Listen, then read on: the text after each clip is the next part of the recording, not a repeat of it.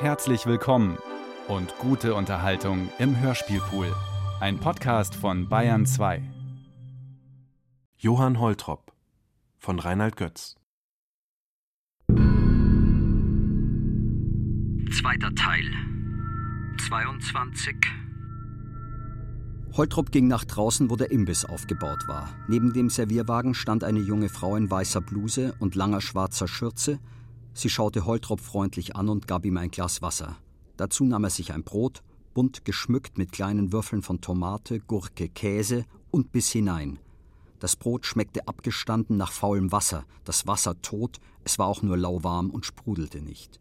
Es war ein sogenanntes stilles Wasser, frisch aus der Kloake Schönhausen geschöpft. Holtrop ging zur Seite, um den Platz beim Servierwagen für die Kollegen freizumachen.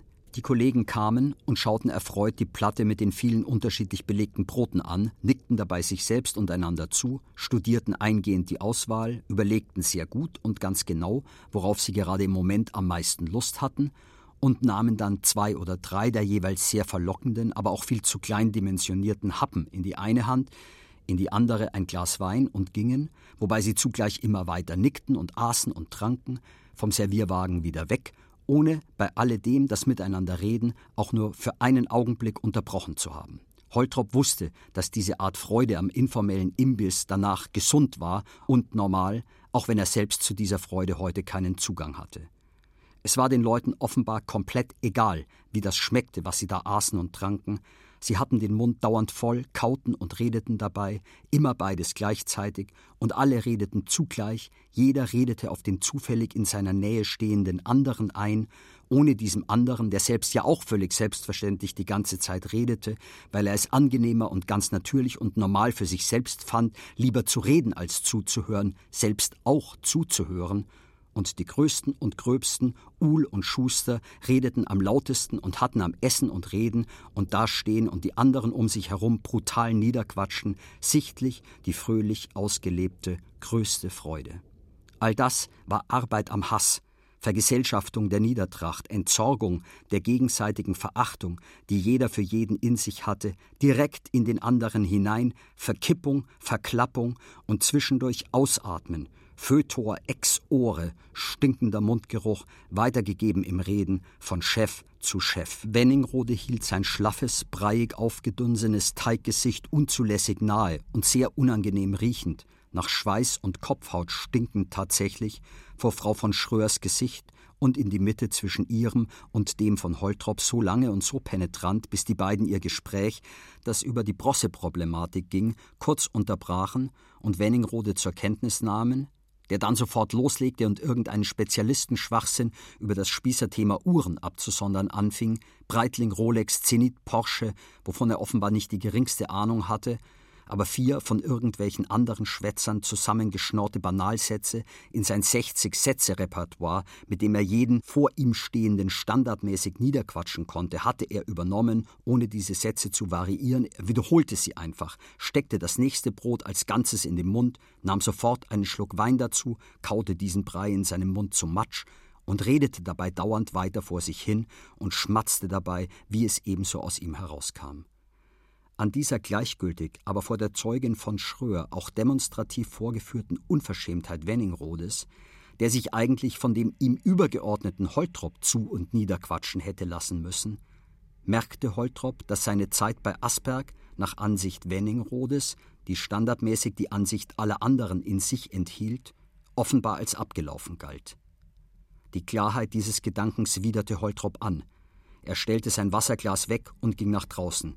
Wieder neigten sich ihm sofort und von allen Seiten die Gesichter der Leute zu, um den aus ihnen herauskommenden Text über ihm auszuleeren, und nickend und kopfschüttelnd und noch mehr nickend ging er zwischen all diesen Leuten und Gesichtern hindurch und an ihnen vorbei, bis er endlich allein im Gang stand. Zum ersten Mal sah er die Szenerie hier mit Bewusstsein, die abgewetzte Sauberkeit, die billigen Türen. Es war wirklich ein sehr scheußlicher Arbeitsplatz, stellte Holtrop erneut fest, es war richtig, sich hier so selten wie möglich aufgehalten zu haben, und wahrscheinlich war die Vorstellung, in diese fundamental und durch und durch verspießte und aufs spießigste verblödete Welt der Firma und Familie Asberg auch nur einen Funken von Neuheit, von neuem Denken und neuen Ideen hineintragen zu können, ein von Anfang an falscher Gedanke gewesen. Noch bevor Holtrop das Ende des Gangs und die Feuerschutztüre aus drahtdurchzogenem Panzerglas erreicht und aufgestoßen hatte, hatte er mit seinem Arbeitsplatz bei Asberg erneut, diesmal aber vielleicht wirklich endgültig, abgeschlossen. Im engen Schacht des Treppenhauses beschleunigte sich Holtrops Schritt nach unten. Und aber doch, dachte er, so nicht. Er würde nicht kampflos gehen, er würde seinen Platz verteidigen, er hatte dieser Firma seine besten Jahre und alle Kraft gegeben. Er hatte unbeschreibliche Summen von Geld durch seine Deals für Asberg verdient. Es war absurd, mit einer wie aggressiv vorgetragenen Kleinlichkeit Brosse seit Wochen die vorgesehene Verlängerung von Holtrops Vertrag als CEO torpedierte. Es war noch nicht so lange her, dass diese Verlängerung auch vom Aufsichtsrat als reine Formalie angesehen worden war, von Holtrop natürlich sowieso.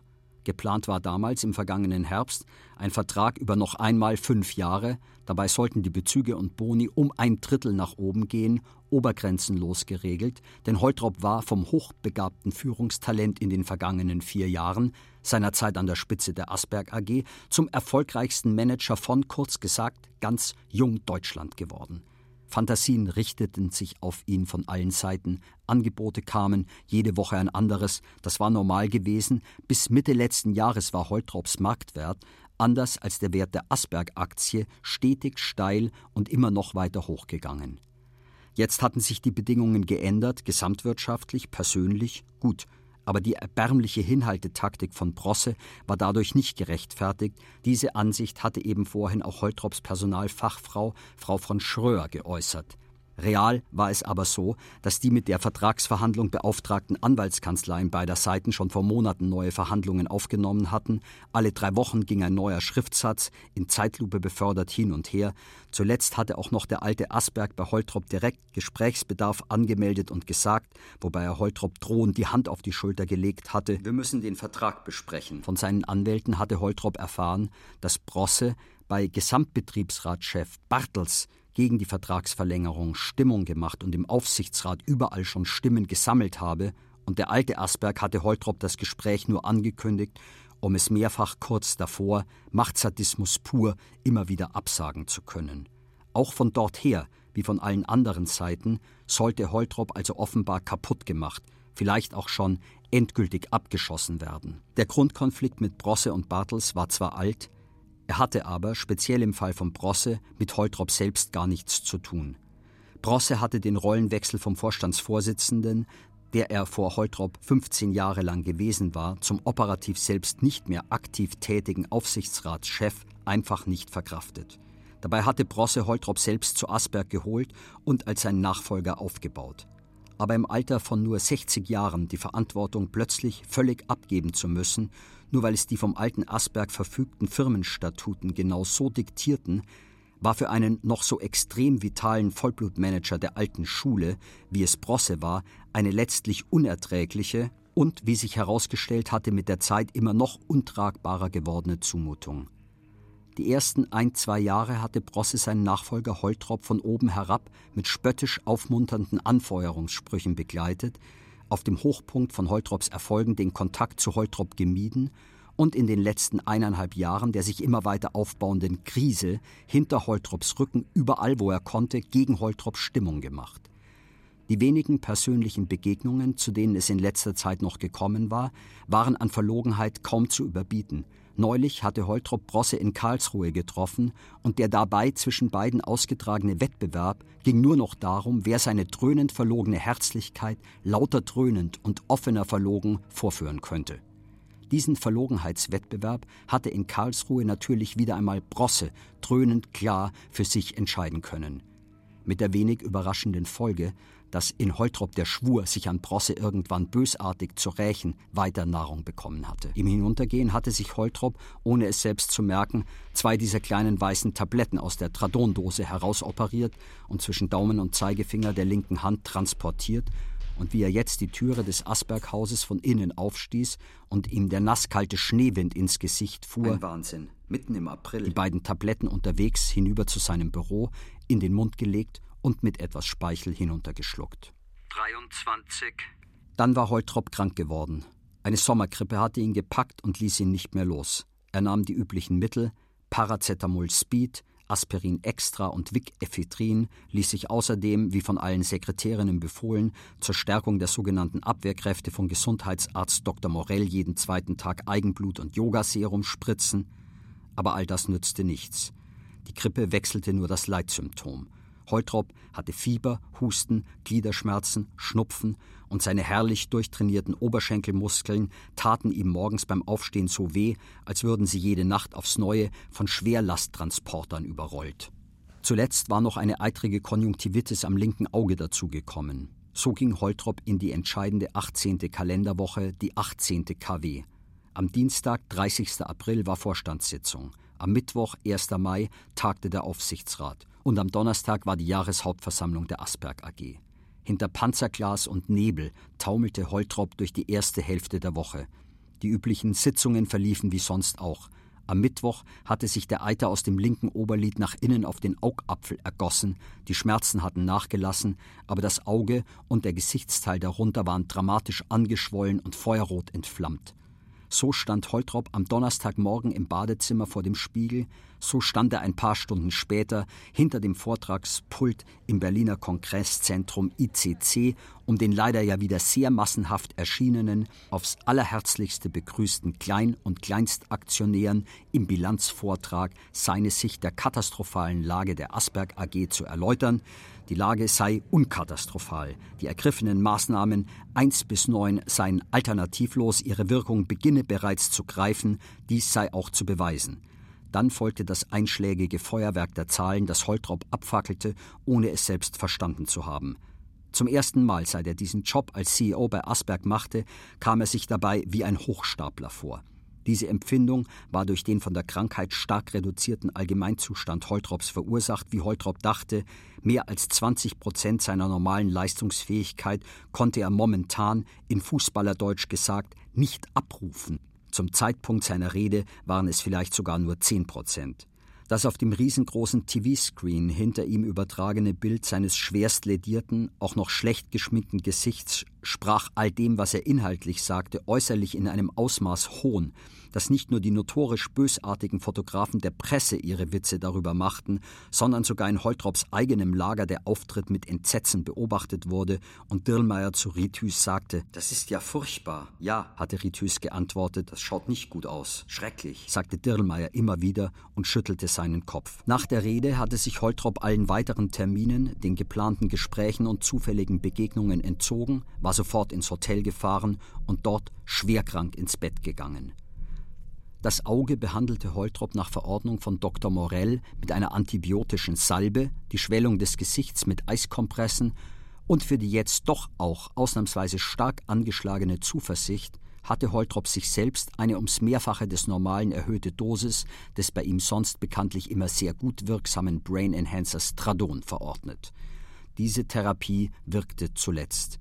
Ein Moment Zuversicht kehrte zurück. Dass er krank war, war Holtrop jetzt fast egal. Er machte den Fernseher an und war an diesem Tag für niemanden mehr zu sprechen. Auch vom Fernsehen hatte er keine Ahnung, obwohl die Asberg AG durch den Verkauf von Werbezeiten mit dem Fernsehen sehr viel Geld verdiente. Jede Woche bekam er mindestens eine Einladung zu irgendeiner Talkshow. Er wollte dort nicht hingehen.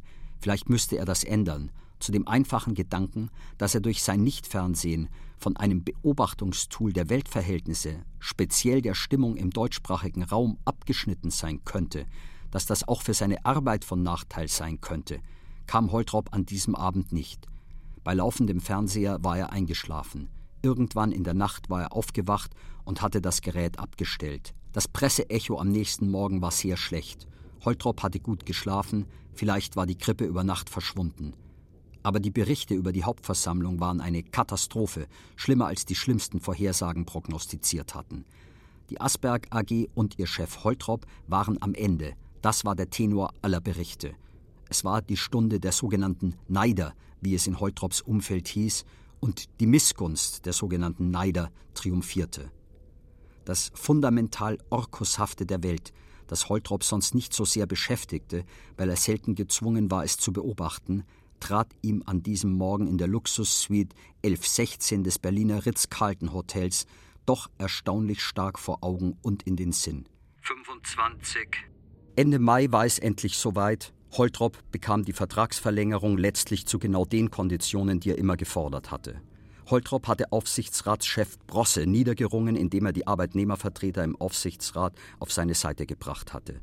Seither drehte Holtrop in alter und neuer Weise zugleich auf und durch, dass es für ihn eine Freude war, für Beobachter mit Sympathie für ihn Anlass zur Sorge und für Brosse nicht auszuhalten. Brosse hatte einen mehrseitigen Brief an den alten Asberg geschrieben, in dem er seiner wachsenden sogenannten Besorgnis Ausdruck gegeben hatte, dass der Konzern in den schweren Wettern, die durch die beinahe täglich sich weiter verschärfende Krise der gesamtwirtschaftlichen Globalbedingungen verursacht seien, in eine zunehmend gefährliche, möglicherweise schon jetzt kaum mehr korrigierbare Schieflage geraten sei, was dem amtierenden Vorstandsvorsitzenden, den Namen Holtrop nannte Brosse an keiner Stelle seines Briefes, jedoch im ganzen Ausmaß der Bedrohlichkeit der Lage offenbar überhaupt nicht wirklich bewusst sei, katastrophalerweise anders könne er, Brosse, sich den Wirrwarr aus Agonie und hektischer Betriebsamkeit, der derzeit die Maßnahmen, die vom Vorstand zur Korrektur der Lage der Asberg AG ergriffen würden, kennzeichnete, nicht erklären. Dann kam Brosse auf das Gutachten der KPMG zu sprechen. In seinem Auftrag hatte die KPMG den Asberg-Jahresabschluss 2001 unabhängig überprüft. Dabei seien der KPMG besorgniserregende Unregelmäßigkeiten der Bilanzierung bestimmter Zahlungen zwischen den am Standort Krölper ansässigen Firmen aufgefallen. Der Aufsichtsrat habe dem Vorstand zwei Wochen Zeit gegeben, die Hintergründe der beanstandeten Zahlungen aufzuklären. Außerdem sei vom Aufsichtsrat eine konzerninterne Untersuchung durch die Compliance-Abteilung von Professor Trawert veranlasst worden, wie es die vom Vereitlungsverbot durch das Aktiengesetz dem Aufsichtsrat im Fall der Aufdeckung einer solchen Rechtmäßigkeitslücke im Übrigen auch rein juristisch zwingend vorgeschriebene Pflicht auch des Aufsichtsratschefs sei, von der persönlichen Enttäuschung, die für ihn Brosse mit alledem verbunden sei, einmal ganz abgesehen und zu schweigen und so weiter. Brosse hatte mit diesem verrückten Wutbrief Holtrop endgültig den Krieg erklärt. Eine weitere Zusammenarbeit von Brosse und Holtrop war dadurch objektiv unmöglich gemacht worden. Brosse hatte dem alten Asberg gegenüber die Alternative so zugespitzt, dass Asberg sich zwischen Holtrop und ihm Brosse entscheiden müsse, was die Drohung beinhaltete, dass Brosse, der seit über 30 Jahren in Asbergs Diensten stand, im Unfrieden das Haus verlassen und mit großem Krach hinschmeißen würde. Aber die fürchterliche Alternative, vor die Asberg durch diesen Brief gestellt werden sollte, beunruhigte den Alten überhaupt nicht. Die wichtigste Wirkung, die Brosse beabsichtigt hatte, war damit schon verfehlt. Machen Sie mir gleich einmal eine Ablichtung von diesem lächerlichen Dokument, sagte der Alte zu seiner Sekretärin so laut, dass der im Nebenzimmer sitzende Brosse es gehört haben könnte. Denn der Ehrenvorsitzende des Aufsichtsrats, der alte Asberg, und der real amtierende Vorsitzende des Aufsichtsrats, der unalte, noch sehr aktive Brosse 64, hatten ihre Arbeitszimmer direkt nebeneinander im Zentralgebäude der Asberg Stiftung. Zwei Zimmer weiter saß die ebenfalls noch nicht so sehr alte Frau des alten Asberg, Kate Asberg, die den Vorsitz der Stiftung innehatte, von wo aus sie vor allem ihren Mann überwachte. Außerdem kontrollierte sie den Aufsichtsrat und den Vorstand allgemein, speziell den Chef des Aufsichtsrats Brosse und den Vorstandsvorsitzenden Holtrop, die sie daraufhin beobachtete, ob sich der Konflikt zwischen beiden in den vergangenen Monaten des Frühjahrs wie gewünscht zugespitzt und zuletzt unkorrigierbar verhärtet hatte. Dieser Streit von Brosse und Holtrop war, weil er die Streitenden schwächte, im Interesse von Kate Asberg, da deren Schwäche ihren Einfluss mehrte. Der alte Asberg kam zu ihr ins Zimmer. Sie war gerade mit Wenningrode am Telefon, ließ ihre eben noch interessierte Miene zu einer Fratze von Abscheu zerfallen und bellte ihren Mann an. Was willst du? Ich telefoniere. Dabei machte sie mit der freien rechten Hand eine wegscheuchende, den alten Asberg wie ein lästiges Insekt von sich fortwedelnde Bewegung. Brief von Brosse, sagte der Alte um Kürze bemüht und kam vorsichtig, dadurch aber viel zu langsam dem Schreibtisch seiner Frau näher. Gib schon her, herrschte sie ihn an.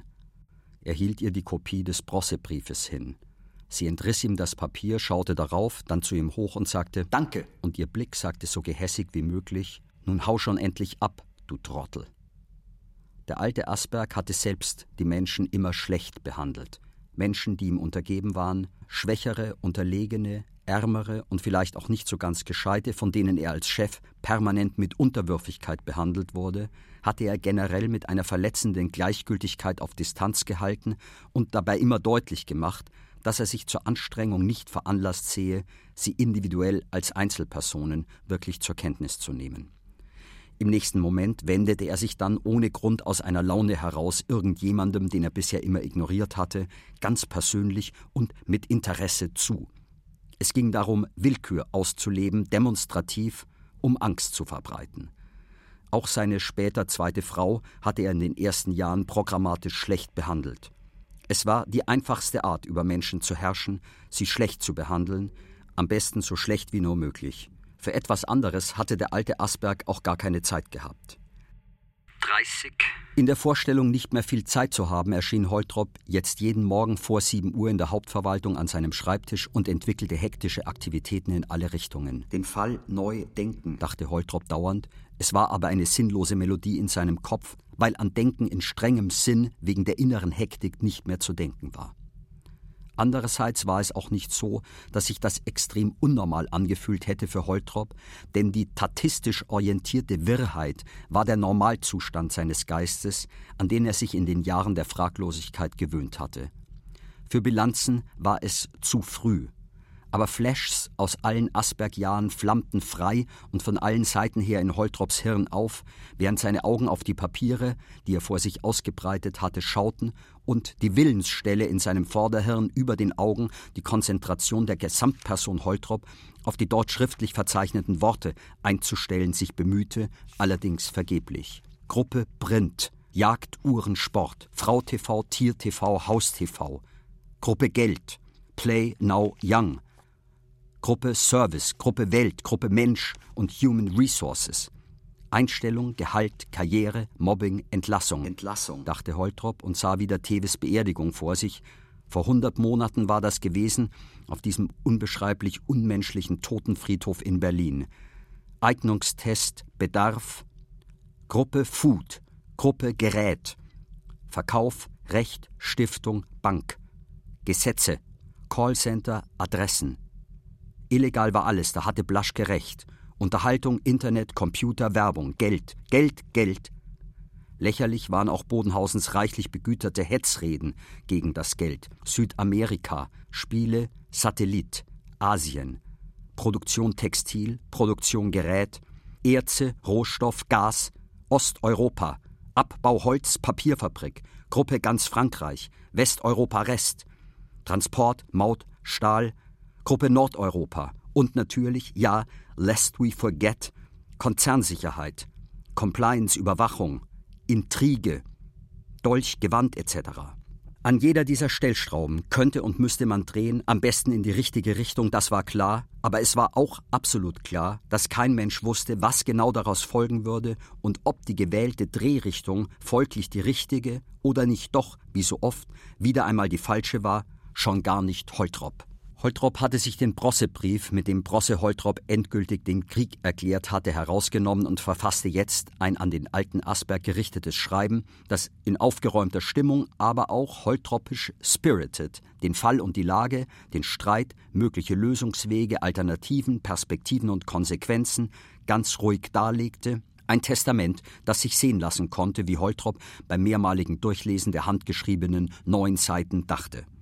Nachdem dieser Brief per Hausbote nach drüben in den Stiftungsvorstand gebracht und dem alten Asberg übergeben worden war, passierte lange nichts.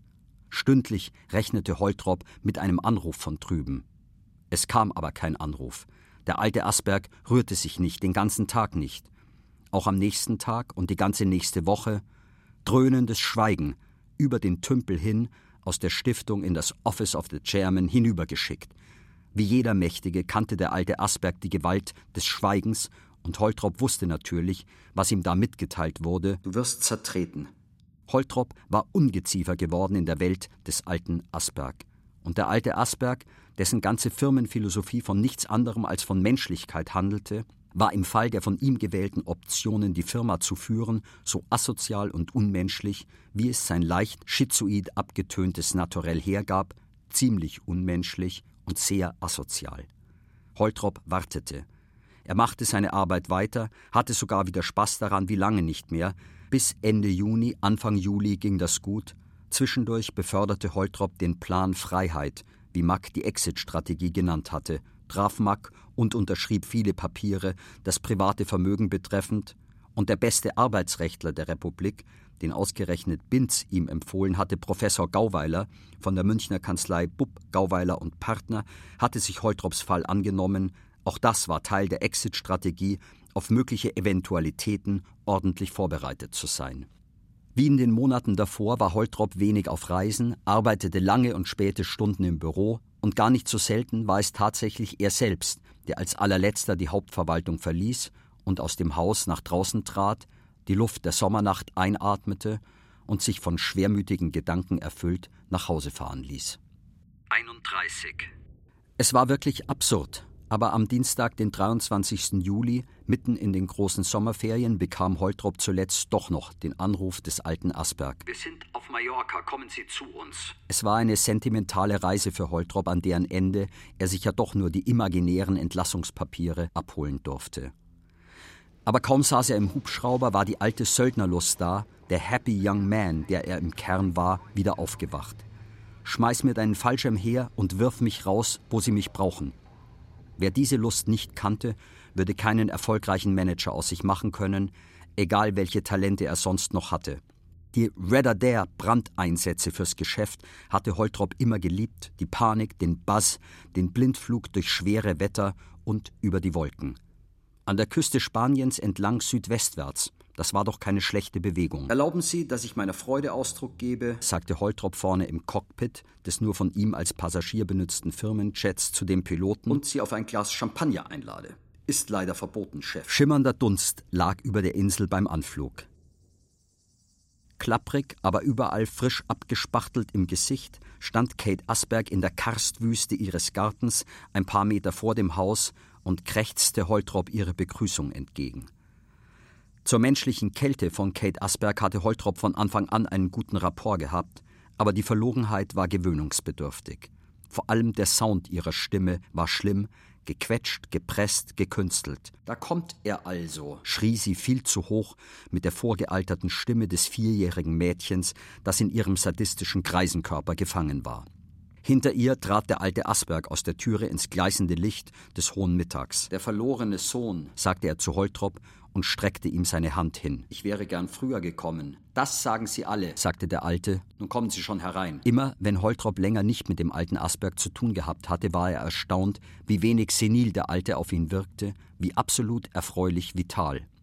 Auch das diffuse Regime der Angst, das im Reich Asberg herrschte, war im Moment der direkten Begegnung mit dem Alten, obwohl der Terror doch von ihm ausging, von der Wirklichkeit des Fleisches, quasi suspendiert.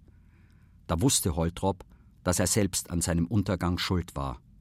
Er selbst hatte den Moment verpasst, wo er den Kontakt der ganz normalen Abnutzungseffekten durch die langen Jahre des Zusammenarbeitens ausgesetzt gewesen war, von seiner Seite aus aktiv suchen hätte müssen. Dies hatte Holtrop versäumt, aus eigener Eitelkeit vor allem. Der Vorwurf von Kate Asberg, so scheußlich sie ihn auch vorbrachte, war im Kern völlig richtig. Du magst mich nicht mehr. Das geht nicht, das ist erbärmlich. Und besonders dann, wenn es nur den einen dummen Grund hat, weil die Neuigkeit sich abgenutzt hat. Der Zukunftsfreak und Neuigkeitsapostel Holtrop, dem es auch aus dauernder Hektik heraus an der tieferen Herzensbildung fehlte, hatte keine zur Verhaltensführung ausgebildeten korrigierenden Intuitionen, die ihn vor dieser besonders wenig anziehenden Banalität, den Nahen nur deshalb zu verraten, weil er nahe und schon so lange da ist, bewahren hätte können. Und sein sowieso fahrig zerrütteter Intellekt hatte auf die Dinge des Zwischenmenschlichen überhaupt keinen Zugriff. Die Schizoidität des alten Asberg, der Sadismus von Kate Asberg und der überdrehte Infantilismus von Holtrop, das war die nicht unbedingt unweigerlich untergangwärts bestimmte, aber doch dorthin von Anfang an tendierende Folie à trois an der Spitze der Asberg AG gewesen in den vergangenen vier Jahren. Die Zeit war um, der Tag war da, es ist vorbei. Hinter dem alten Asberg her ging Holtrop ins Haus. Hier war es dunkel und kühl. Holtrop fühlte sich erleichtert, alles war plötzlich so klar, so einfach, wie er immer wollte, dass alles sei. Aber so war es nie. Nie war irgendetwas einfach, nichts war einfach. Was ist das? fragte Holtrop und zeigte auf das Buch, das auf dem Couchtisch lag. Hegel. Sie lesen Hegel? fragte Holtrop freudig, weil er damit an frühere Gespräche mit dem Alten über Bücher anknüpfen konnte. Lesen wäre zu viel gesagt, ich schaue manchmal rein. Interessant. Ja. In dem Punkt hinter dem vom alten Asperg gesagten Ja und der darauf folgenden aggressiv-defensiven, bewusst überdehnten Stille lag das ganze Elend des Alten. Er wusste nicht, was ein Gespräch ist, wann man wie viel gibt und nimmt, wann eine Pause, wann eine Swada dran ist. Holtrops Interesse erreichte ihn gar nicht. Er hatte irgendeinen Plan für diese Begegnung, den spulte der gestörte Kontaktautomat Old Asberg jetzt wie geplant ab. Ein Gespräch über Hegel war an dieser Stelle im Plan nicht vorgesehen und konnte deshalb auch nicht stattfinden.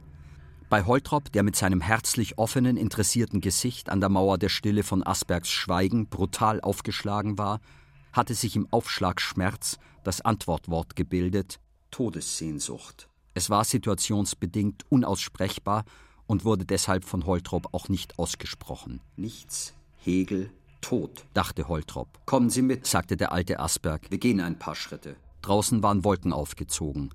Das Grundstück der Asbergs lag in einer allseits uneinsehbaren Senke nach Nordosten gegen das Meer hin geöffnet. Asberg und Holtrop gingen den Weg dort hinunter.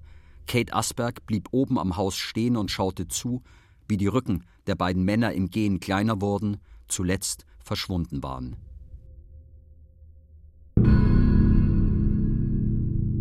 Dritter Teil 1 Dann war es dunkel geworden. Es war nichts zu erkennen, es war Nacht, im Keller kam Gas aus der Wand. Wer da? Alles ist erleuchtet, hieß es wahrheitswidrig untertags. Stimmt ja gar nicht. Lüge. Falsch. Die Lüge aber steigerte noch mehr die Finsternis der Welt. Den Menschen war das Ausmaß der Kaputtheit der Gesellschaft, die sie sich in den ersten zwei Jahrtausenden ihrer heutigen Zeit blind und willentlich, vernünftig, böse und kaputt erschaffen hatten, noch nicht vollumfänglich und in seinem ganzen Übermaß bekannt. Hier ein Tod und da, dachte jeder, der noch lebte. Dort ein Unfall, da die Katastrophe mittlerer, hier eine von riesenhafter, bald auch schon planetarischer Dimension. Die Meere erhoben sich gegen den Menschen, und die Erde tat sich auf und riss jeden, der nicht im eigenen Hubschrauber auf der Flucht war oder in einer interplanetarischen Rakete unterwegs Richtung Mars, Geschichte, Südseeinsel Hoffnung und wie die Märchen sich alle nannten, die die Leute sich zum Trost gegenseitig erzählten, wie ein Höllenschlund in ihre glutrot brodelnde Tiefe und jedes Einzeldatum galt jedem Einzelnen zunächst nur als neues, isoliertes, weiteres Einzelereignis, das ebenso passierte, mehr nicht. Escape Escapism stand in großen Buchstaben am Gymnasium von Schönhausen.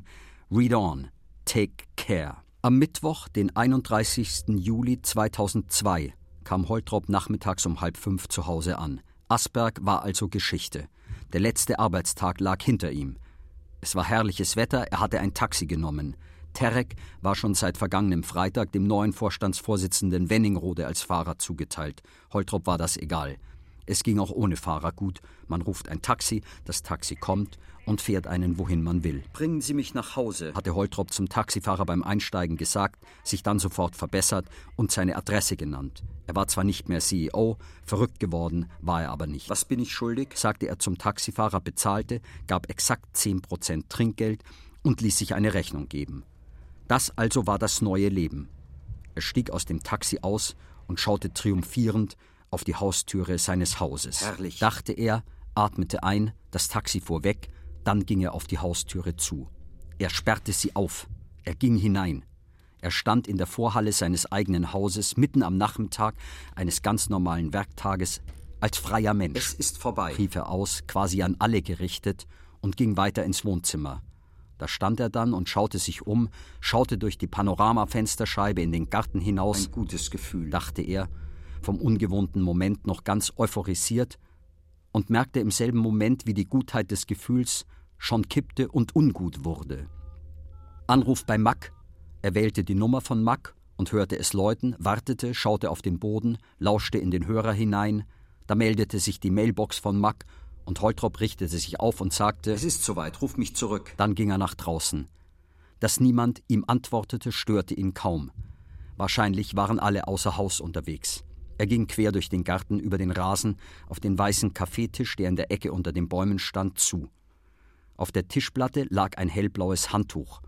Holtrop ging um den Tisch herum, setzte sich, nahm das Handtuch und hängte es sich um den Hals. Dann schaute er auf das Haus, schaute in den strahlenden Sommerhimmel darüber und stellte sich die einfache Frage, wann hatte er zum letzten Mal den Himmel angeschaut? 3. August. Die Tage dauerten lange und endeten nie richtig, sie hatten eine undeutlich vernebelte Randlosigkeit um sich herum. Holtrop stand viel zu früh auf, egal wie müde er war, so früh wie in den früheren Zeiten der äußerlichen Pflichten. Er ging zum Workout in den Keller, ging meist auch noch hinaus zum Laufen, und bevor die sonstige Familie wach war, saß er am bisher untertags noch nie benutzten Schreibtisch seines häuslichen Arbeitszimmers, um ein kleines Memorandum zu verfassen, das die Umstände seiner fraglich rechtswidrigen Entlassung als Asberg-Vorstandschef zum Gegenstand hatte. Die Arbeitsrechtler der Kanzlei Gauweiler hatten ihn durch ihre Fragen dazu veranlasst. Schwunglos hatte Holtrop die entscheidende Sitzung des Vorstands nach seiner Rückkehr aus Mallorca mit einem um Lockerheit bemühten Scherz zum Thema Verfolgungswahn eröffnet. Der Finanzhai Madoff hatte sich mit einem großkalibrigen Gewehr in seinem New Yorker Büro erschossen. Auf CNN war der Trump Tower gezeigt worden, die Straße davor war mit blau-weißen Polizeigittern abgesperrt und aus dem goldgefassten, viele Meter hohen Eingangsportal war Madoff in einem schmutzig braunen Plastiksack, der auf einer Bahre lag, herausgebracht und in einen auf dem Gehweg geparkten Lieferwagen hineingeschoben worden. Die Türen wurden zugeschlagen, die Aufschrift lesbar The Coroner's Office. Holtrop dachte an seinen Großvater Johann Holtrop senior, der sich in den späten 50er Jahren, kurz bevor er die Firma an seinen ältesten Sohn Bernhard, Holtrops Vater, endgültig übergeben hatte, im Keller seines eigenen Hauses selbst erschossen hatte, und zwar auf sehr spezielle Art mit einem gaumenwärts in den Mund gehaltenen Schrotgewehr. Die von einer solchen Waffe mit einem so geführten Schuss verursachte explosionsartige Zerfetzung der gesamten oberen Schädelhälfte also auch der oberen Hälfte des Gesichts, das bis zur Mitte der Nase völlig intakt geblieben, oberhalb davon in Fetzen, Splittern, Matsch und Augenhöhlen Leere auseinandergerissen und an die Wand dahinter gesplattert worden war, konnte der von diesem Suizid betroffene Angehörige, zuallererst der damals gerade 30-jährige Sohn Bernhard Holtrop, nicht anders auffassen, denn als letzte grausige Botschaft: Das hast du aus mir gemacht, dein Vater. Madoff der Großvater Johann Holtrop senior und dessen fanalhafter Abgang in den Tod, den Holtrop mit fünf Jahren ungenau mitbekommen hatte, waren am entscheidenden Tag bei Asberg, die Holtrops Handeln, hemmenden Störgedanken gewesen, die ihm auch beim Schreiben seines Memorandums jetzt immer wieder ins Gedächtnis und vor Augen kamen, vor allem die schmutzstarrende Wand in dem aus dicken Luftschutzmauern gebildeten Kellerraum, an die hin der Großvater sich selbst exekutiert hatte. Von einem Herzversagen war in der Familie danach die Rede gewesen, daran hatten sich alle gewöhnt, und Holtrops Kinder wussten nur dies über den Tod des ihnen sowieso unendlich fernen Urgroßvaters. Holtrop hatte noch nie länger als einen halben Tag zurückgeblickt, zu Recht und richtigerweise, wie er jetzt dachte, während er den Ablauf der Wochen vor der letzten Sitzung rekapitulierte, Begegnungen, Gespräche, Momente, aber da das Resultat ja unausweichlich feststand, war es sinnlos, den sich ebenso unausweichlich aufdrängenden Fragen nachzugehen, was genau er anders hätte machen können, vielleicht müssen, dass alles anders gekommen wäre. Ja, ja, ja, dachte er wütend, empört, zunehmend auch manifiziert vom sich erinnern und schreiben, und dazwischen kamen Anrufe aus allen Ecken seines früheren Lebens. Wie geht's dir? Viel Glück, alles Gute. Und immer zorniger schrie Holtrop, den angeblich um sein Wohl besorgten Neugierigen zu. Danke, bestens, vielen Dank. Man will ja kein Mitleid. Mitleid ist schlimmer als Neid oder Hass, Fürsorge in Wirklichkeit doch nur Niedertracht. Aber kein Gedanke, auch dieser Wutgedanke nicht, fand Halt im Meer der Stunden, das jeder Tag war, ohne Termin, ohne Pflicht. Denn nichts von alledem, was Holtrop sagte, dachte oder niederschrieb, hatte irgendeine Folge irgendwo, für irgendjemanden oder irgendetwas. Alles, was er machte, dachte, sagte, schrieb, blieb ohne Wirkung folgenlos, aus einem simplen Grund. Die Macht war weg, der Rand war weg, der Widerstand, er selbst. Mittag sollte er zum Essen nach unten zu den anderen kommen, er wollte aber nicht. Er blieb in seinem Zimmer, Einmal bekam er einen Anruf vom Spiegel. Schmidt, der Spiegel. Und versehentlich redete Holtrop zu lang, zu ausführlich und zu ehrlich mit dem freundlich und gut informiert ihn befragenden Schmidt. Nach dem Auflegen war Holtrop unruhig, ob das von ihm Gesagte gegen ihn verwendet werden könnte.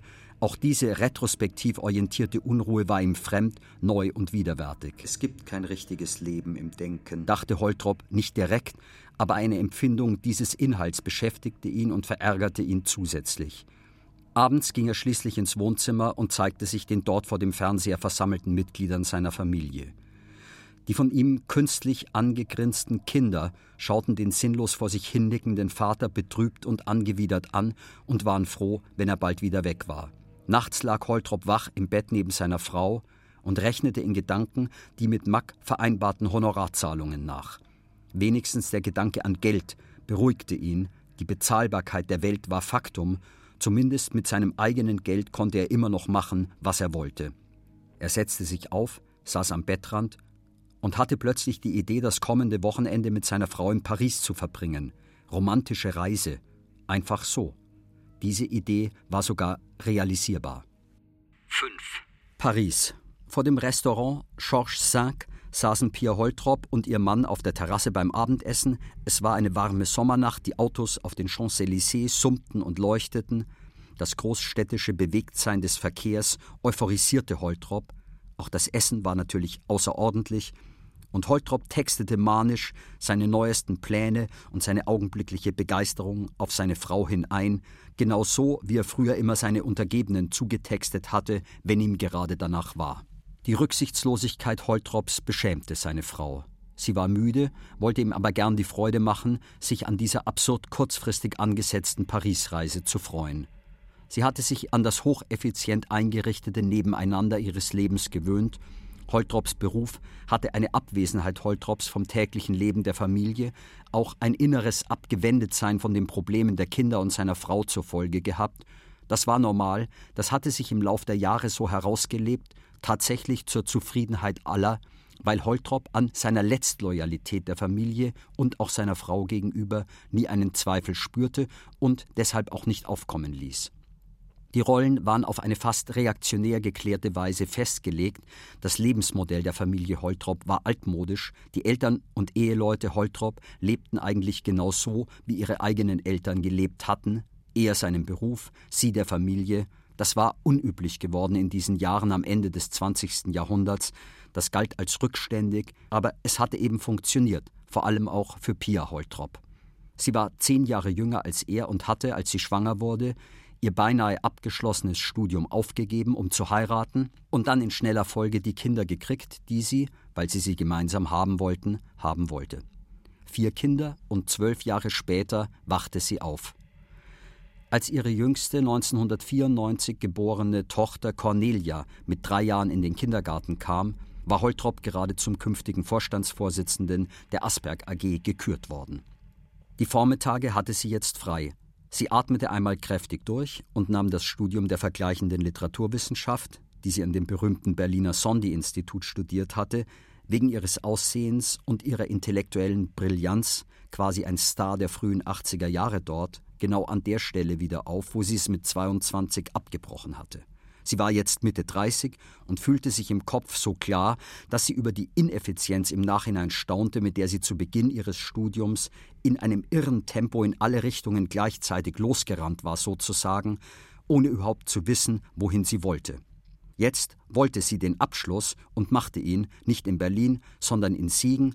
Sie schrieb einfach die abgebrochene Magisterarbeit, es war immer noch Balzac, in einem Dreivierteljahr fertig.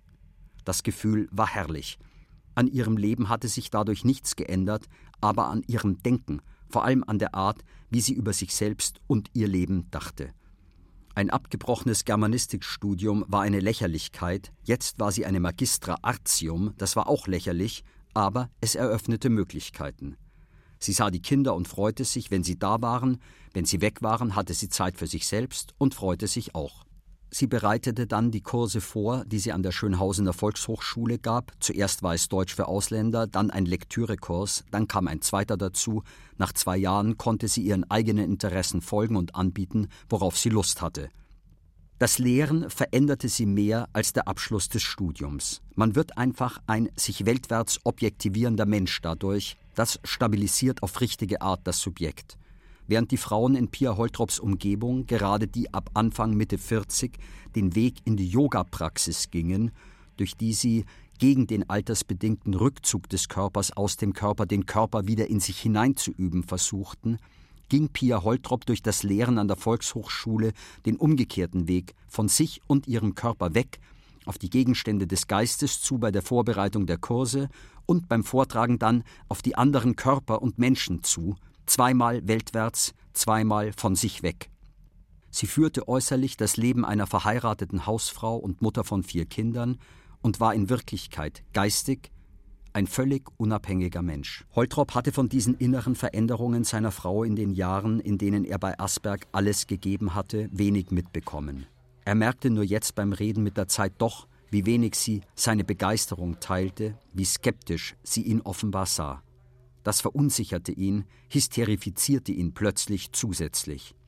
Als der Kellner die bestellte Zigarre nicht sofort brachte, auf Anmahnen Holtrops dann die falsche, glaubte Holtrop sich nur wegen seines stark akzenthaften Französischs als Ausländer nicht ganz ernst genommen, sprang auf, schrie den Kellner an, rannte in den Laden hinein und verlangte dort schreiend in immer schlechterem Französisch den Geschäftsführer zu sprechen.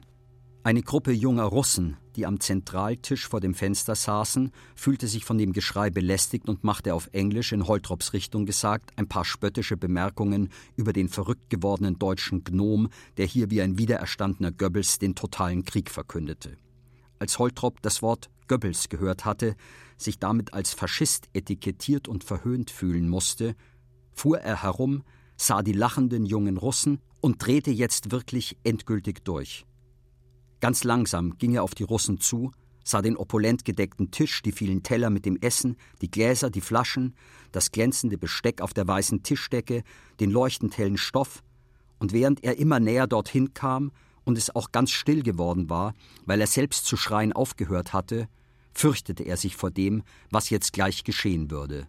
Zwei der jungen Russen waren aufgestanden, einschüchternd riesig standen sie hinter ihrem Tisch und konnten nicht verhindern, im Gegenteil, waren als Gestalten einer bedrohlich eindeutigen körperlichen Übermacht der Letztauslöser, dass Holtrop sich dazu gezwungen sah, sein Recht, das ihm hier von allen auf das Alleraggressivste verweigert und abgesprochen wurde, selbst in seine eigenen Hände zu nehmen, indem er, nach einem letzten Schritt auf den Tisch zu, die Tischdecke packte und mit einem irrwitzigen Schwung und Lärm und Krach und einer Gewalt, die ihm niemand hier zugetraut hätte, vom Tisch herunterriss, dabei zurücktrat, in das Krachen und Klirren hinein, wieder nach vorne ging, den Tisch von unten packte und den russischen Stehriesen, die ihn verblüfft anschauten, entgegenschleuderte.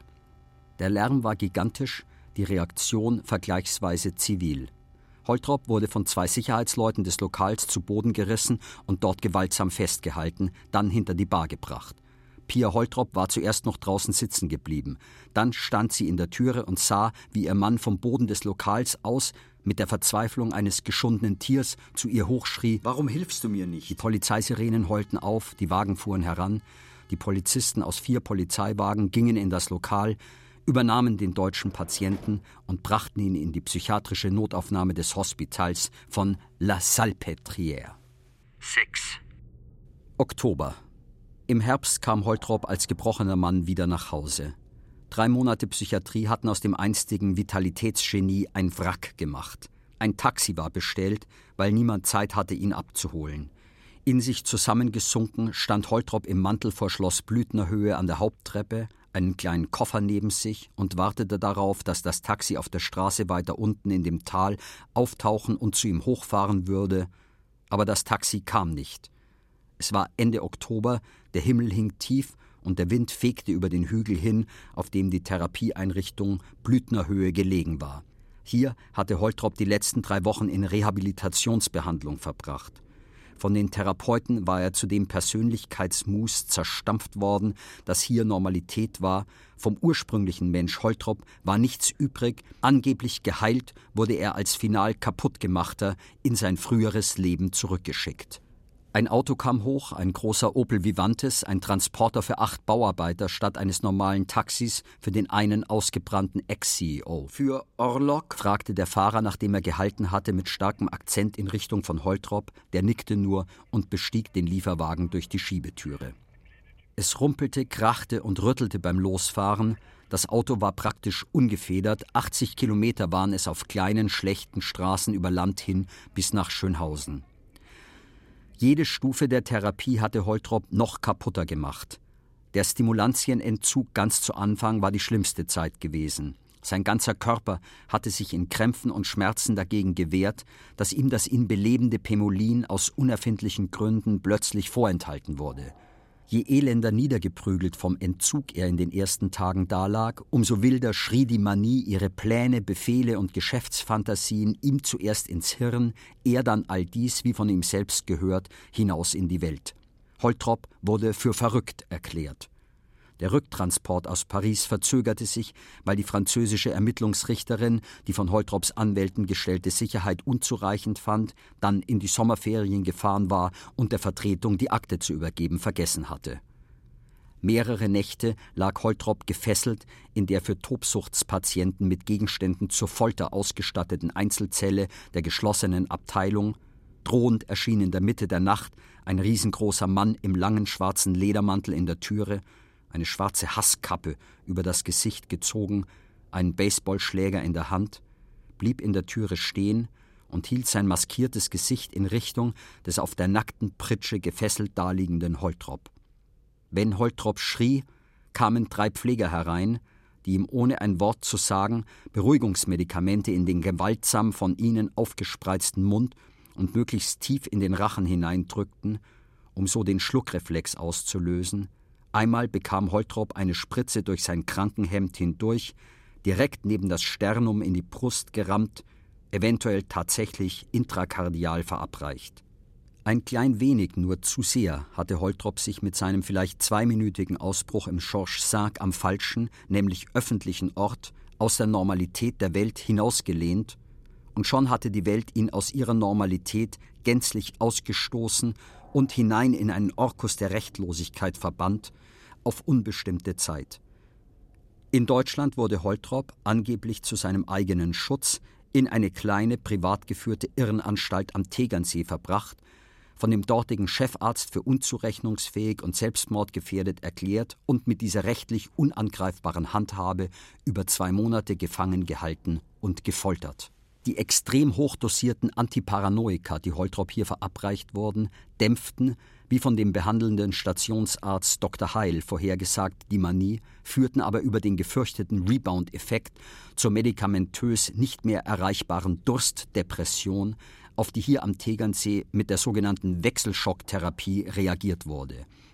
Eine Spezialität der hiesigen Anstalt war die nach Ansicht des Chefarztes zu Unrecht in Vergessenheit geratene Eiswassertherapie, mit der Holtrop alle zwei Tage im Wechsel mit der Elektrokrampfstoßtherapie als sogenannter Wechselschockpatient behandelt wurde.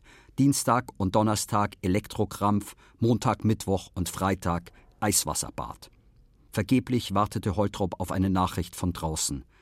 Auch das war Teil des Tegernseer Therapiekonzepts, den Kontakt mit der die Krankheit koproduzierenden Altumwelt des Patienten für eine erste Ausglühphase der Verrücktheit völlig auszusetzen. Am Sonntag gab es zur Einübung in den Weltkontakt die Möglichkeit, zu dem von der CSU-Seniorengruppe Tegernseebund im Vorraum der Gesundwassertrinkhalle veranstalteten Kurkonzert zu gehen, wo die sogenannten Don Alphons-Kosaken beliebte Melodien von Gunther Gabriel und Heiner Schirner Schlaffer spielten. Holtrop ging nur einmal hin, am Tag der Wahl zum neuen Bundestag hatte Holtrop die von ihm geforderte Selbstvernichtungserklärung freiwillig unterschrieben, anders als Jenny Gröllmann. 500.000 Leute stünden seither Schlange, die von ihm erlassenen Tagesbefehle, egal ob im Neuen Deutschland publiziert oder in der Alten Deutschen Allgemeinen, zu lesen oder und auch zu befolgen. Dieser Rückfall in die Manie wurde von Dr. Heil mit der iterierenden Nachschockmethode behandelt, Insulin, Doxycyclin, Dexamethason und Methadon in streng iterierender Rollatur. Keine zwei Wochen später war Holtrop wieder maniefrei. Im Folgezustand des Stupor Periodicus wurde Holtrop dann Anfang Oktober als Liegentransport von Tegernsee zur finalen Endtherapie nach Schloss Blüthnerhöhe verlegt und dort zunächst mit Hirnwäsche und Blutabsaugung erfolgreich stabilisiert. Die für die Rückkehr in den Alltag nach Ansicht des Blüthnerhöhe-Chefs erforderliche Entzerstampfung der Patientenpersönlichkeit wurde in Gesprächs- und Basteltherapiestunden auch am Patienten Holtrop so erfolgreich durchgeführt, dass eine Entlassung auf Probe nun also ärztlicherseits versucht werden konnte. Als der brutale Rüttelopel mit Holtrop hintendrin endlich in Schönhausen einfuhr, machte Holtrop in einer Aufwallung von Schmerz die Augen zu. Nie mehr hatte er hierher zurückkehren wollen. Jetzt warfen ihn die, die ihn ungebeten und gegen seinen Willen aus seinem alten Leben herausgerissen hatten, ohne ihn gefragt zu haben, einfach hierher zurück, die Niedertracht dieser Befehlswillkür, kam Holtrop maßlos und durch kein Eigenverschulden selbst verschuldet, sondern wirklich illegal und ja höllenhundhaft böse vor. Wenn Sie dort vorne an der Ecke halten, sagte Holtrop bei der Einfahrt auf die heimatliche Priecher Hauptstraße, da steige ich gerne aus. Holtrop wollte an der Ecke aussteigen, um die letzten paar Meter in Ruhe zu Fuß gehen zu können. Aber der Fahrer erklärte ihm in seinem Spezialdeutsch, dass das bei dem geschlossenen Transportauftrag, den er hier im Auftrag der Blüthnerhöhe Klinik fahre, nicht möglich sei. Erst an der ihm von der Klinik angegebenen Endadresse dürfe er Holtrop an die dort ihn erwartende Betreuungsperson übergeben. Holtrop musste an den verrückten Ersatzfahrer Zuber denken und hätte ausrasten können vor Zorn, war dazu aber innerlich viel zu geschwächt. Und so nickte er jetzt einfach nur und wiederholte leise für sich die Worte des Irrsinns Betreuungsperson, Endadresse, übergeben. 8. Dezember. Irgendwann hatte sich der DAX dann doch wieder gefangen, war nach dem jahrelangen Absturz aus den 8000er Gipfelhöhen bei 2519 Punkten aufgeschlagen, hatte sich gedreht und war seither in eine langsam sich verstetigende, bald sogar beschleunigende Steigbewegung übergegangen. Holtrop erlebte den Turnaround der Kurse zu Hause, meist im Bett, in der Bibliothek und an schönen Tagen, von denen es in diesem Spätherbst einige gab, auch auf der Terrasse oder im Park. Im dicken Bademantel ging er durch den verwilderten Park auf der südwestlichen Grundstücksseite.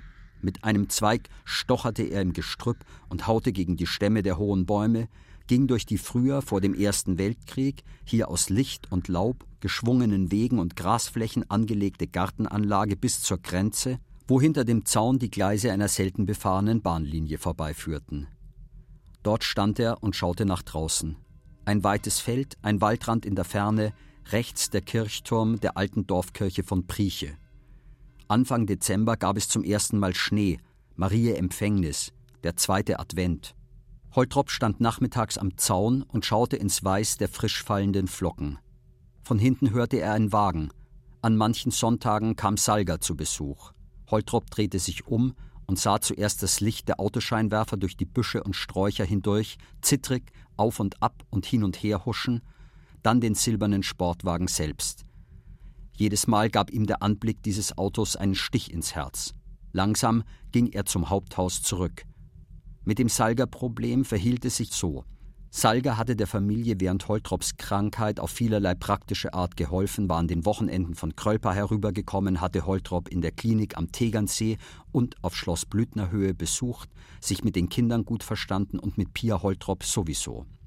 Die Attraktion zwischen Pia Holtrop und Salga war so stark und deutlich gewesen, dass jeder der beiden für sich schnell zu der Klarheit der Entscheidung gekommen war, aus vielen dunklen Gründen und dem einfachen Gefühl der Loyalität dem erkrankten Holtrop gegenüber, das Abenteuer der Affäre, das sich hier mit einer Macht aufdrängte, die man auch als schicksalshaft verstehen hätte können, vorerst doch eher zurückzuweisen. Man verliebt sich auch, wenn man es will, nicht nur, wenn Götter es befehlen.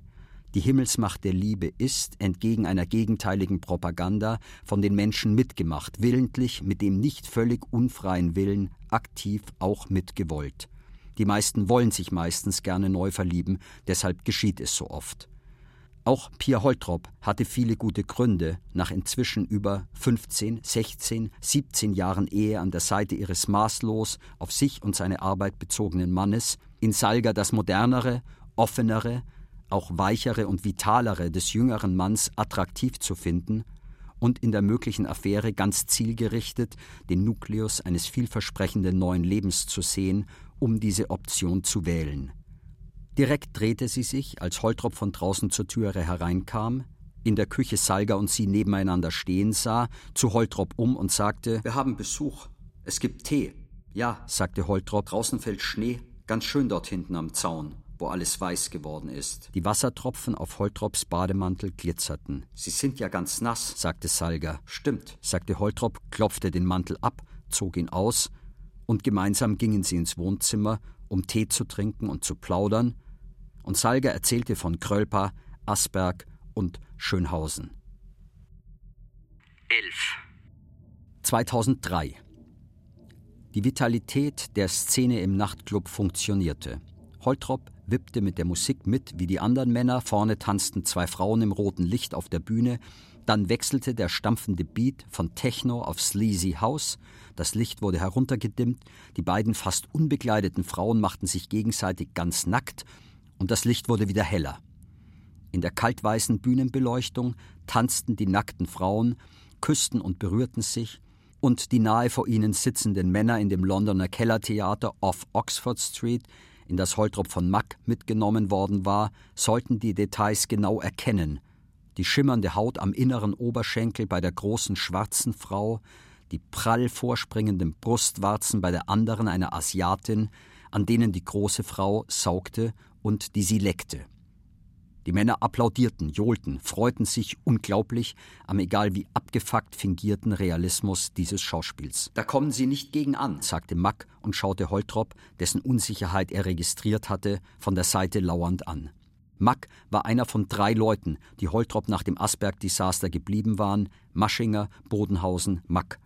Man musste nicht gleich von Freundschaft reden, aber an Macks handfester Normalität hatte Holtrop im Nachhinein die Marionettenhaftigkeit der Figuren erkannt, die ihn in seiner Zeit als Mega-CEO gar nicht genug umschmeicheln konnten, danach aber in einer wirklich unvorstellbaren Weise fallen gelassen hatten. Wie ferngesteuert war Holtrop von all diesen früheren Bekannten, Kollegen und vermeintlichen Freunden ignoriert, geschnitten, übergangen worden mit einem Schlag regelrecht ausgestoßen aus der Gesellschaft derer ganz oben, der er sein ganzes Berufsleben lang angehört hatte. Als Nichtchef und Freier war er für diese jetzt nicht nur Paria, Untermensch und Loser geworden, sondern wirklich ein Gefährder, weil er das System der Privilegien der ganz oben angestellten Manager kannte, aber nicht mehr selber davon profitierte. Wer mitmachte bei der systematisch organisierten Chefkorruption im oberen und obersten Management der großen Wirtschaftsunternehmen, war akzeptiert, weil er sich durch eigene Vorteilsnahme mit dem System einverstanden erklärte und damit selber genügend korrumpierte. Kein Nicht-Korrumpierter sollte in ihren Kreisen verkehren, darüber wachte ängstlich die Gesellschaft der Feiglinge ganz oben. Das war der Mechanismus, dessen Opfer Holtrop nach seinem Sturz geworden war. Das muss man realistisch sehen, hatte Mack dazu gesagt, nicht moralisch. Und dann hatte Mack aus dem angestellten Topmanager Holtrop, der ohne eigenes Verschulden in den Abgrund gestürzt worden war, den freien Unternehmer, den Dealer, den Entrepreneur und Investmentabenteurer Holtrop gemacht. 40 Millionen Euro hatte Holtrop von Asberg direkt mitgenommen, 20 Millionen würden in den nächsten fünf Jahren von dort noch dazukommen. Das ist ja nicht viel, hatte Mack gesagt, aber mehr als nichts sei es natürlich schon. Mit 40 Millionen können Sie kleine Brötchen backen oder ein bisschen größere, hatte Mack bei ihrem ersten Treffen in Holtrops Wohnzimmer erklärt und Holtrop dann dazu animiert, ihn zu beauftragen, diese in Aussicht gestellten etwas größeren Brötchen für Holtrop backen zu dürfen, mit Holtrops Geld gegen später von Holtrop zu zahlende Provision. Gerade hatte Holtrop sich mit dem frisch von Asberg herübergespülten Schweigegeld ein bisschen reich gefühlt. Nach den Besprechungen mit Mack fühlte er sich jedes Mal schuldig, weil er Mack nur Peanuts, nicht ein vernünftiges Vermögen zur Verwaltung übertragen konnte. Große Sprünge macht man damit nicht. Das ist klar. Aber dann hatte Mack Holtrop den Winter der Genesung über stark dazu gedrängt, mit diesem Geld möglichst schnell nach London zu gehen. Durch eine richtige Steuergesetzgebung laufe der heimliche Boom dort in der City schon seit Monaten, noch seien die Kurse am Fallen, noch könne man überall sehr günstig einsteigen dort. Alle warteten nur auf den Startschuss. Und wenn der Krieg gegen den Irak komme, und dieser Krieg werde kommen, egal was in Washington und Bagdad oder Berlin an Lügen und taktischen Nichtwahrheiten dazu in diesen Tagen vermeldet worden sei, könnte eben dies, der Beginn des Krieges, sehr gut der von allen erwartete Startschuss sein. 14. 2006. Zusätzlich zu seinem Job in London hatte Holtrop vor einem halben Jahr einen Sitz im Aufsichtsrat des Geräteherstellers Lanz AG übernommen. Die Mehrheitsaktionärin Gabriele Heinzen hatte ihn von Mack ermutigt, im Herbst angerufen, sie brauche seine Hilfe, Lanz sei in Not. Und dann hatte Holtrop sich ein paar Papiere zeigen lassen und gesagt, gut, probieren wir's. Und hatte sofort bei der Lanz AG in München im Aufsichtsrat und als Sondergeneralist und Berater der Besitzerfamilie angefangen und schon nach wenigen Wochen im Vorbeifahren sozusagen festgestellt, das kann man alles sehr viel besser machen. Das waren die Sätze, die Gabriele Heinzen hören wollte. Der alte Vorstand war nicht so sehr erfreut. Das war Holtrop egal. Kann ich mal die neuesten Zahlen sehen? kommandierte er, ließ die Landsführung bei sich im Büro antanzen und klopfte im Nörgelmodus mit dem Finger auf das ihm vorgelegte Papier. Hier, Verlust, schlecht. Und weil im ganzen Land in diesem Herbst nach der Abwahl der ausgebrannten und abgewirtschafteten Altregierung unter Altbundeskanzler Gerhard Schröder, der seine Kanzlerschaft aus einer Überdrusslaune heraus per Neuwahlbeschluss verzockt hatte, überall eine diffus arbeitsam gestimmte Lust auf Neues spürbar war, das Alte als hallotrihaft und unseriös empfunden wurde, ohne dass irgendjemand, schon gar nicht die neue Bundeskanzlerin Merkel oder der Neuaufsichtsrat Holtrop, konkret hätte sagen können, was genau sich jetzt ändern würde und müsste und so weiter, war aber auch bei Lanz in München die Grundstimmung umfassend auf Neuanfang ausgerichtet und Holtrop, kaum hatte er im Aufsichtsrat angefangen, von allen Seiten schon gedrängt worden, den alten Aufsichtsratschef abzulösen und selbst den Vorsitz zu übernehmen, und zwar möglichst schnell. Holtrop zierte sich nur kurz vom eigentlichen Geschäft der Lanz AG, die als Gerätehersteller firmierte, in echt ein wirres Konglomerat aus Alteisen, Neugas, Riesengeräten und Mikroideen war, hatte Holtrop keine Ahnung. Aber das war nicht der Punkt. Holtrop hatte in seiner Zeit als Firmenaufkäufer bei Kane den magischen Röntgenblick bekommen und perfektioniert, wodurch er Firmen im Blickdiagnoseverfahren von außen erfassen, durchschauen und bewerten konnte und im selben Moment auch noch bis ins letzte Detail analysiert und verstanden hatte. Und weil dieser magische Blick Holtrop Erfolg gebracht hatte, und zwar in der so schwer widerstehbaren, urüberzeugenden Form von Geld, Geld und noch mehr Geld, hatte Holtrop an dieser speziellen Stelle seines Lebens keine Chance, das gefährlich Hochstaplerische seiner Bereitschaft erkennen zu können, auch noch als einziger, die ihm angetragene Herausforderung anzunehmen und, wie er überall herum erzählte, rein aus Mitleid für die arme Gabriele Heinzen, deren Drängen nachgegeben, zugestimmt und sich zum Chef des Aufsichtsrats machen lassen. 17. 2009. Aus, aus, aus. In den Lands-Headquarters in Unterschleißheim bei München brannte in allen Zimmern Licht, überall Leute, 10 Uhr abends, Freitag. Holtrop war am Telefon mit den Banken, Lanz war zahlungsunfähig. Nein, schrie Holtrop ins Telefon. Ich warte. Es nützte aber nichts, dass er warten wollte. Hombach war für ihn nicht zu sprechen und dass Holtrop in seinem Wahn, die Welt zwingen zu können, so zu springen, wie er wollte, die Direktionsassistentin von Hombach auf deren Privattelefon anbrüllte wie eine eigene ihm unterstellte Praktikantin, war auch nicht gut. Es war aus, das war die Lage, Punkt aus Ende. Holtrop schaute zur Decke hoch. Aber auch dort passierte nichts, niemand meldete sich. Game over, Mr. Holtrop. Holtrop gab das Telefon an einen seiner Mitarbeiter weiter, schüttelte den Kopf und sagte zweimal Diese Schweine. Resignation, Protest, Hass. Der Hass, den Holtrop in den vergangenen Tagen gegen den Berufsstand der Bankleute aufgebaut hatte, ließ ihn zwar den Irrsinn der geldgetriebenen Weltwirtschaftsexzesse in einer plötzlichen, bizarren Klarheit erkennen, aber dieses antikapitalistische Späterweckungserlebnis, das er aktuell mit jedem zweiten Zeitungsleser teilte, nützte ihm nichts, im Gegenteil. Der Hass auf die Bankleute, so begründet er war, erschwerte ihm die Verhandlungen mit den Banken. Liquiditätsengpass war das Zauberwort, das die Hoffnung implizierte, dass die Enge dieses Engpasses demnächst gleich durchschritten sein würde, und dann würde das Geld in schönster Flüssigkeit nur wieder so sprudeln, während in Wahrheit, was die Landsanwälte Holtrop in den vergangenen zwei Wochen wiederholt unter der Hand gesagt hatten, der Straftatbestand der Insolvenzverschleppung längst erfüllt war. Natürlich ging es auch um persönliche Dinge. Im Kampf mit den Banken hatte sich Holtrop, der immer schon einen wenig seriösen Ruf hatte, als Figur und Verhandlungsgegenüber endgültig verschlissen. Vor allem Hombach hielt Holtrop für einen Hallodri. Auf dem Weltwirtschaftsgipfel in Heiligendamm waren sie zuletzt gemeinsam auf einem Podium gesessen, Hombach skeptisch in der Pose des nachdenklich warnenden Intellektuellen, Holtrop großmaulhaft optimistisch. Er hielt es für seine Pflicht als CEO, in der Öffentlichkeit Optimismus zu verbreiten. Aber die Bankleute glaubten seinen Zusagen nicht mehr. Wenn bis Montag früh um neun bei der Deutschen Bank nicht 200 Millionen Euro Kreditrückzahlung überwiesen sind, dreht die Deutsche Bank der Lanz AG die Lichter aus. 60.000 Arbeitsplätze waren da inzwischen auch kein Argument mehr. Und während Holtrops Mitarbeiter, die alle das Jackett abgelegt hatten und im weißen Hemd mit gelockerten Krawattenknoten im Zimmer herumstanden, telefonierten und rechneten, letzte Rettungsoptionen beraten und erwogen wurden, stand Holtrop in einer Ecke am Fenster, schaute in die Nacht hinaus und dachte an seine eigenen Gelder.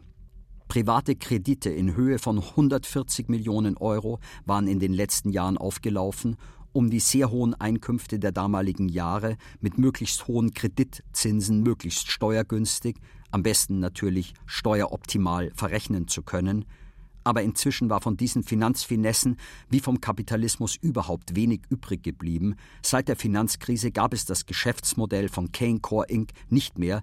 Die kreditfinanzierte Firmenaufkäuferei war insgesamt zum Erliegen gekommen, weil es keine Kredite mehr gab. Lanz war pleite und Holtrop musste sich fragen, wo er selber blieb mit seinen Schulden ohne Einkünfte in dieser Lage. Er telefonierte mit Mack.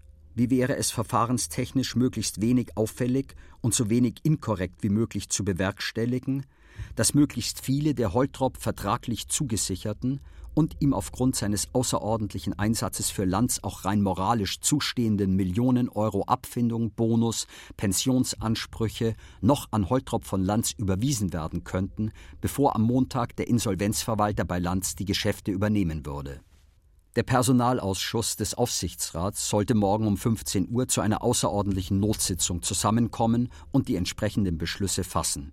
Holtrop schickte seine Leute aus dem Zimmer, räumte den Tresor leer und fuhr ins Hotel, wo er neben dem stumm sendenden Fernseher am Schreibtisch saß und den Beschluss aufsetzte, der die ihm morgen zuzusprechenden Millionen Posten für Posten aufschlüsselte und dass es nach dieser Liste etwa 10 Millionen Euro werden würden, die Lanz ihm vor der Pleite noch auszuzahlen haben würde, fand Holtrop nur fair.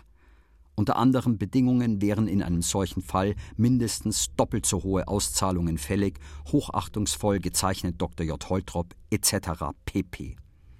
Holtrop ging mit dem Beschluss in der Hand ins Bad, putzte sich die Zähne, las das Papier dabei mehrmals durch, war zufrieden und ging nach unten an die Hotelbar, um sich bei ein paar Drinks von den Anstrengungen der vergangenen Tage zu erholen.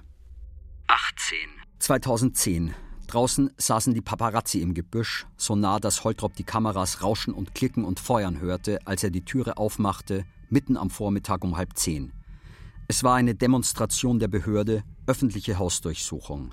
Wenige Minuten zuvor hatte Holtrop von seinem Vater einen Anruf bekommen, mehr als zehn Polizeiwagen seien am Rand des Holtropschen Großanwesens, wo die Eltern ihre Villa hatten, vorgefahren, was das zu bedeuten habe. Holtrop beruhigte den Vater und dann klingelte es auch schon bei ihm an der Haustüre. Er ging selbst hin, um sich das anzusehen.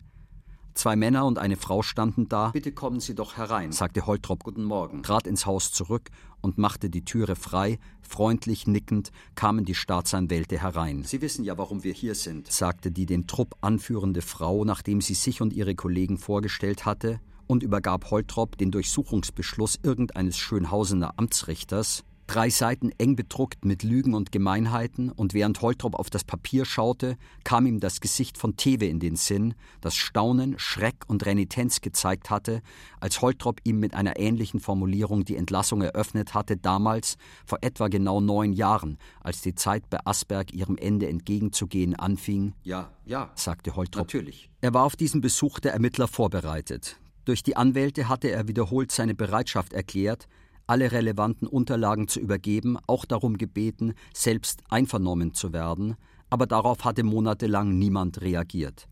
Jetzt standen sie leibhaftig da, in ihren klobig zusammengeklebten Beamtenschuhen auf seinem Teppich, bei ihm daheim im Wohnzimmer, die Exekutionsorgane einer staatlichen Gewalt, die den Ermittlungskomplex Holtrop einem höheren Behördenplan gemäß heute in den Modus Zugriff auf das Objekt Holtrop überführt hatte und diesen Täter-Opfer-Unterschied zwischen dem das Handeln bestimmenden Staatssubjekt Behörde, der Staatsanwaltschaft hier von Hinterniedertrachtingen und dem diesem Zugriff ausgesetzten Objekt Holtrop, der den Zugriff als einen ihn zermalmenden, im ersten Moment zertretenden Vorgang erleben sollte, wollte die Behörde sich nicht nehmen lassen. Holtrop hatte sich nichts vorzuwerfen. Dass die Rechte der Bürger vom Staat derartig mit den Füßen getreten werden durften, war eine deutsche Ungeheuerlichkeit, die vom Europäischen Gerichtshof für Menschenrechte demnächst für unzulässig und unverhältnismäßig erklärt und im Nachhinein verboten werden würde, denn Holtrop war nicht zum Winkel, er hatte keine Steuern hinterzogen, weil er seit Jahren überhaupt keine Steuern mehr zu zahlen gehabt hatte, durch Spenden, Zinsen, Rücksatz, Vortrag und so weiter alles legal, vom Staat selbst genauso gewollt. 19. Prieche. Das Jahr ging nicht sehr gut zu Ende. Der Wecker läutete um fünf und es dauerte eine Zeit, bis Holtrop richtig wach war und wusste, wo er war, wer er war und was ihm heute bevorstand, nichts. Er musste nichts tun, niemand wollte ihn sprechen. Holtrop war sehr müde. Er stand auf und ging in den Keller, machte den Fernseher an und setzte sich auf den Home Trainer. Langsam fuhr er einen sehr steilen Berg hinauf. Die Anstrengung war groß, er kam auch nicht höher. Wieder war er in der Nacht wach gelegen. Das Verdikt über ihn war gesprochen, egal was die Gerichte entscheiden würden. Er hatte sich bereichert, er hatte gelogen, er hatte seine Ehre verloren. Es gab auch keine Exit-Strategie mehr. Holtrop war eine Figur des öffentlichen Hohns geworden. Die Vermutung von Schuld reichte aus für das Urteil, ausgestoßen aus der Gesellschaft. Holtrop ging in die Küche. Er nahm sich einen Orangensaft aus dem Kühlschrank. Im Haus war es noch ruhig. Das Jahr war fast vorbei, Ende Dezember. Das Jahrzehnt ging zu Ende. Dieses Jahrzehnt hatte ihn um viele Millionen Euro reicher gemacht, ihm aber die Ehre als Mensch entrissen. In jedem Weltkontakt war der gesellschaftlich Entehrte im Kern seiner Existenz ruiniert, sogar in jedem eigenen Gedanken. Holtrop ging wieder nach oben in sein Zimmer.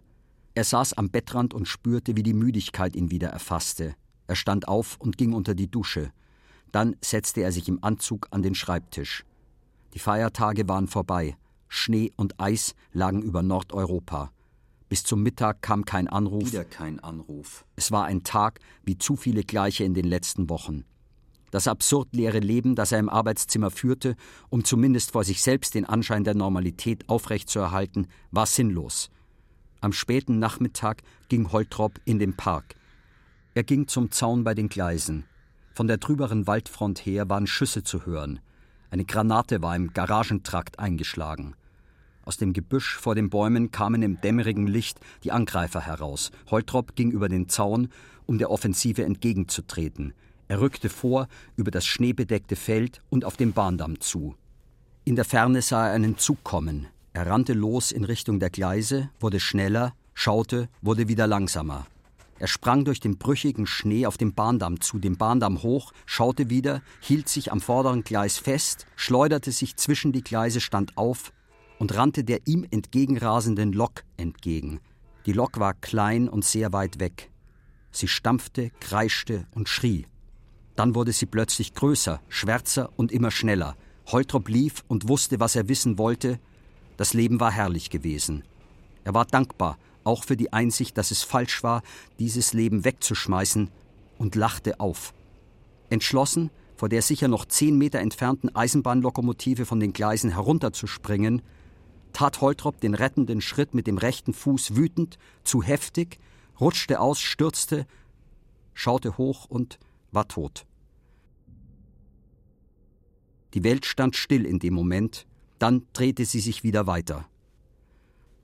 In der Villa Holtrop kam die Familie zusammen. Nachts um elf Uhr waren schon viele Stunden seit der Nachricht vergangen.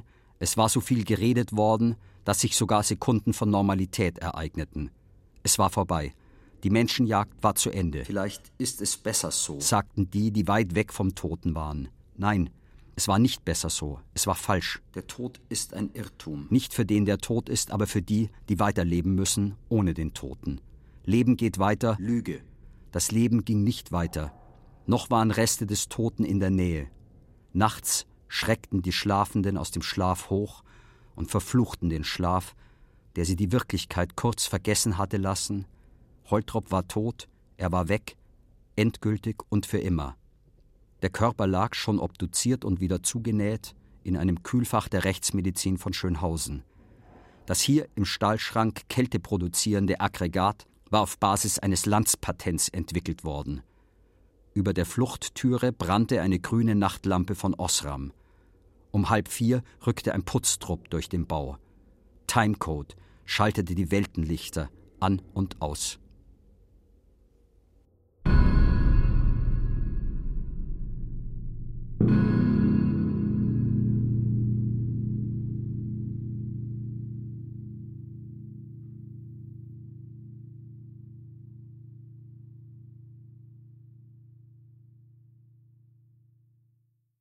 Johann Holtrop von Reinhard Götz Teil 2 mit Reinhard Götz.